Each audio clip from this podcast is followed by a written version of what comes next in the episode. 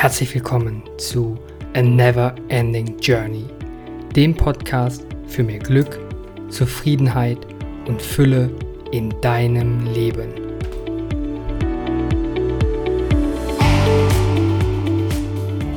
Schön, dass du wieder eingeschaltet hast zu einer neuen Folge von A Never Ending Journey. Ich bin Niklas und heute geht es um die innere Ruhe. Ein Zustand, der wenn er erscheint und wahrgenommen wird, so viel Positives, Kraftvolles und auch Heilendes haben kann. Und es geht darum, wie du diese innere Ruhe immer weiter ausbreiten kannst, immer weiter in dir verankern kannst, um selbst in den stressigsten Situationen weiterhin ruhig und gelassen zu bleiben. Doch was ist eigentlich die innere Ruhe? Viele von uns verbinden wahrscheinlich diesen Moment der inneren Ruhe als einen flüchtigen Moment nach einer Massage, einer Yoga-Einheit oder zum Beispiel einer Meditation, der sich aber schnell wieder verändert, sobald man sich in das hektische Alltagsleben wieder begibt. Man verbindet also das Gefühl der inneren Ruhe, der inneren Gelassenheit als etwas, was häufig nur dann eintritt, wenn man etwas Entspannendes tut. Doch wenn man sich mal genauer dieser inneren Ruhe widmet, stellt man ganz schnell fest, dass es da noch viel mehr gibt. Und was das ist, das möchte ich dir in der heutigen Folge nahebringen. Also, ja, man kann die innere Ruhe als einen Zustand, eine Art Gefühl betrachten, das eintritt, wenn man sich entspannt hat. Doch was wir da wirklich spüren, das ist nicht die innere Ruhe. Das sind viel mehr Gefühle der Leichtigkeit, der Klarheit, der Freude oder der Zufriedenheit. Ja. Innere Ruhe ist vielmehr eine Fähigkeit von uns, Anhaftungen, also zum Beispiel Vorstellungen oder bestimmte materielle Bedürfnisse und Reaktionen auf Ereignisse in unserem Leben loszulassen. Und das, was wir nach diesem Loslassen dann spüren, wie zum Beispiel diese Leichtigkeit oder Klarheit, ist genau das, was wir dann als innere Ruhe häufig beschreiben. Somit kann man sagen, dass die innere Ruhe als eine Fähigkeit der Achtsamkeit zu betrachten ist die uns helfen kann, in einem bestimmten Moment achtsam auf unsere Gedanken, Gefühle und Wünsche zu reagieren, anstatt reaktiv ins Handeln zu kommen. Innere Ruhe ist die Kunst, innezuhalten, genau hinzuschauen und die Kunst des Loslassens. Dadurch entsteht sowohl im Körper als auch im Geist eine Entspanntheit und Gelassenheit, was sich dann wiederum als Leichtigkeit, also als Gefühl der Leichtigkeit bemerkbar macht. Was passiert, wenn die innere Ruhe fehlt? Das weiß wahrscheinlich jeder ganz genau. Es entsteht sowohl eine Unruhe im Körper, die sich als Nervosität zeigt. Wir schwitzen, bekommen einen trockenen Mund, können nicht still sitzen. Und auch unser Gehirn, unser Geist wird unruhig. Wir können nicht mehr klar denken. Und häufig kommt es dann zu impulsiven, unüberlegten und unbedachten Handlungen. Nur um einen Zustand der Ruhe, der Kohärenz im Gehirn wiederzuerlangen. Und genau deshalb ist diese Fähigkeit der inneren Ruhe so außerordentlich wichtig für unser Leben. Wie schnell geraten wir am Tag in Situationen, die uns herausfordern? Vielleicht im ersten Moment sogar überfordern, die uns vielleicht stressen oder die uns sogar Angst machen. Doch die Konsequenzen von dem unbedachten und unüberlegten Handeln sind meistens viel schlimmer, als wir sie in diesem Moment einschätzen. Wie schnell fällt ein unüberlegtes Wort, was dein Gegenüber verletzt? Wie häufig hast du dir schon zwei, drei Minuten nach deiner Reaktion gedacht, ah, verdammt, hätte ich doch nur mal kurz innegehalten, dann hätte ich eine bessere Reaktion eine liebevollere Antwort, eine weisere Entscheidung getroffen. Für bessere, liebevollere und weisere Handlungen ist deine innere Ruhe daher so wichtig. Bevor du dich von deinen Emotionen verleiten lässt, kannst du lernen, dich von diesen Reaktionsmustern zu befreien, und zwar indem du loslässt. Loslassen bedeutet nicht, dass man Gefühle unterdrückt oder Situationen, die herausfordernd sind, vermeidet. Loslassen bedeutet vielmehr zu begreifen, dass Emotionen entstehen und auch wieder sich auflösen. Und zwar innerhalb von 90 Sekunden. Ja, ganz genau, 90 Sekunden. Alle Emotionen, egal ob positive oder negative, tauchen auf, verweilen und verschwinden. Alles innerhalb von 90 Sekunden. Es wäre also in der Theorie ein leichtes, eine unliebsame Emotion, einfach 90 Sekunden auszuhalten, tief und bewusst zu atmen und nach nicht mal zwei Minuten ist alles vorbei. Doch so einfach ist es meistens dann nicht.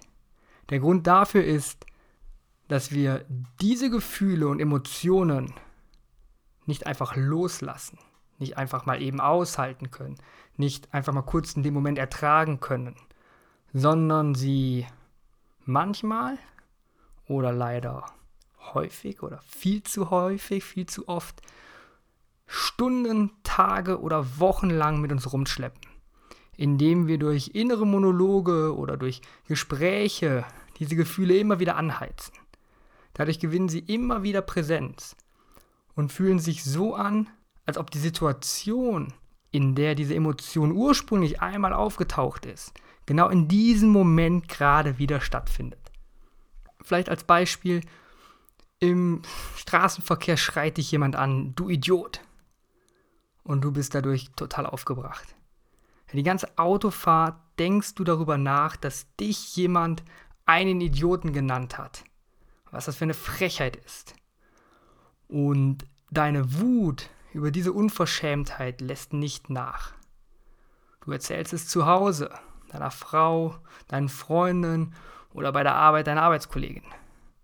Immer und immer wieder. Und jetzt überleg mal, wie häufig hast du durch das Wiederholen der Geschichte dich indirekt selbst als Idioten bezeichnet? Wenn wir stattdessen in diesem Moment, also in diesem Moment im Straßenverkehr, vielleicht mal kurz gedanklich innehalten und die Emotionen durch unseren Körper ziehen lassen, schaffen wir in unserem Geist Raum, um besser zu verstehen, was uns diese Emotionen vielleicht sagen wollen. Auf diese Weise können wir herausfinden, wie die Emotionen oder diese eine Emotion versucht, vielleicht uns zu schützen, unsere unerfüllten Bedürfnisse anspricht oder unsere Aufmerksamkeit auf unser Verständnis und Mitgefühl für den anderen Verkehrsteilnehmer lenken zu wollen. Wie zum Beispiel, dass wir uns vielleicht wirklich nicht korrekt verhalten haben. Oder dass der andere Verkehrsteilnehmer ganz dringend ins Krankenhaus muss, weil seine Frau gerade ihr erstes Kind bekommt und deswegen ganz, ganz schnell weiterkommen muss. Oder, oder, oder. Wir können unsere alltäglichen Probleme nicht lösen, indem wir ausschließlich zwischen Attacke, also Angriff oder Flucht wählen. Also das, was wir diese archaischen Notfallreaktionen nennen und die wir von unseren Vorfahren aus der Steinzeit zum Überleben vererbt bekommen haben. Was wir vielmehr brauchen, ist Klarheit, Verständnis, Offenheit und auch Mitgefühl. Doch das alles können wir nicht abbilden, solange es keine ausreichende innere Ruhe in uns gibt.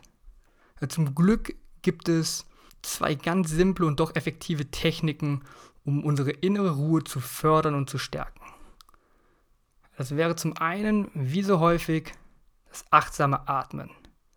Lenken wir unsere Aufmerksamkeit auf unseren Atem und verlangsamen diesen, kann sich dadurch unser parasympathisches Nervensystem einschalten, welches für mehr Ruhe und Klarheit sorgt. Ja, und ein paar ruhige, tiefe Atemzüge bei denen das Ausatmen ein Ticken länger ist als das Einatmen. Das bewirkt schon, dass du dich nach drei, vier Atemrunden etwas entspannter, ruhiger und gelassener fühlst. Und indem wir dann die aufsteigenden Emotionen in diesem Zustand wahrnehmen und diese Emotion benennen, also eindeutig benennen, beginnt der präfrontale Kortex, also die Region im Gehirn, die für unser Denken, Handeln und Fühlen zuständig ist, sich mit dem, was ist das für eine Emotion und warum entsteht diese Emotion zu beschäftigen. Und ohne das Benennen dieser Emotion kann es dazu führen, dass dein Gehirn und insbesondere dann dieser präfrontale Kortex überrumpelt wird und sich in einer gewissen Art und Weise abschaltet. Und wenn das passiert, ist das der Moment, bei dem wir so salopp immer sagen, wir reagieren kopflos. Aber im Grunde ist es genau das. Wir können, wenn dieser Teil des Gehirns sozusagen überlastet, überrumpelt ist, nicht mehr zu 100% klar denken, klar handeln und schalten auf Autopilot. Und wenn es dann ganz schlecht läuft, schaltet sich das archaische Notfallsystem ein und wir gehen in die Verteidigung oder den Angriff über. Was oft als Resultat mit sich bringt, dass wir jemanden mit unüberlegten Worten verletzen oder dass wir uns im Nachhinein für unser Handeln entschuldigen müssen. Egal in welchen Lebensumständen wir uns gerade befinden. Wir können immer einen Beitrag dazu leisten, unsere innere Ruhe bzw. die Fähigkeit zur inneren Ruhe zu stärken. Und zwar, indem wir darauf achten, wann wir ruhig sind und wann wir unruhig werden. Welche Ursachen und Bedingungen unsere Ruhe und unsere Gelassenheit fördern und was uns daran hindert, gelassen zu sein. Je häufiger wir uns daran gewöhnen, unseren Körper und Geist zu beruhigen und uns nicht von Emotionen davontragen zu lassen, desto besser können wir auch die Fähigkeit entwickeln, diesen wundervollen Ort der inneren Ruhe und Gelassenheit schneller und leichter zu erreichen. Es geht dabei also um Atmung, das Wahrnehmen, das Benennen und das ehrliche Betrachten, wann bin ich ruhig, wann bin ich unruhig, was tut mir gut, was tut mir nicht gut. Was fördert meine Ruhe und Gelassenheit oder was hindert meine Ruhe und Gelassenheit? Und es ist wahrscheinlich genau dieser Ort der inneren Ruhe, der uns die Kraft gibt, schlussendlich das zu tun, woraus im Leben doch wirklich ankommt. Und so schreibt der britische Dichter David White in einem Text, der Rest heißt, folgendes. Ausgeruht sind wir bereit für die Welt, ohne von ihr als Geisel gehalten zu werden. Ausgeruht kümmern wir uns wieder um die richtigen Dinge und die richtigen Menschen auf die richtige Weise. In der Ruhe nehmen wir die Ziele wieder in Angriff, die uns großzügiger, mutiger und einladender machen. Wir werden dadurch jemand, an den wir uns erinnern wollen und an den sich auch andere erinnern wollen. Es ist also die innere Ruhe, die dir auf deiner Reise helfen kann, Antworten auf die Frage zu finden, was für ein Mensch möchte ich sein, um glücklicher, zufriedener und erfüllter zu leben. Und zwar, indem du deinen Emotionen bzw. dem Leben aus einer ruhigen und gelassenen Haltung heraus entgegentrittst. Offen, mitfühlend, verständnisvoll und weise. Ich hoffe, ich konnte dich mit dieser Folge inspirieren und du kannst davon etwas in deinen Alltag, deine Denkweise und deine eigene Never-Ending Journey integrieren. Falls du es noch nicht getan hast, würde ich mich sehr freuen, wenn du diesen Kanal abonnierst, ihn positiv bewertest und auch bei der nächsten Folge wieder einschaltest, um mehr darüber zu erfahren, wie man ein glückliches, zufriedenes und erfülltes Leben führen kann. Danke fürs Zuhören und viel Spaß beim Lernen und Wachsen und bis zum nächsten Mal. Mit einem Lächeln, dein Niklas.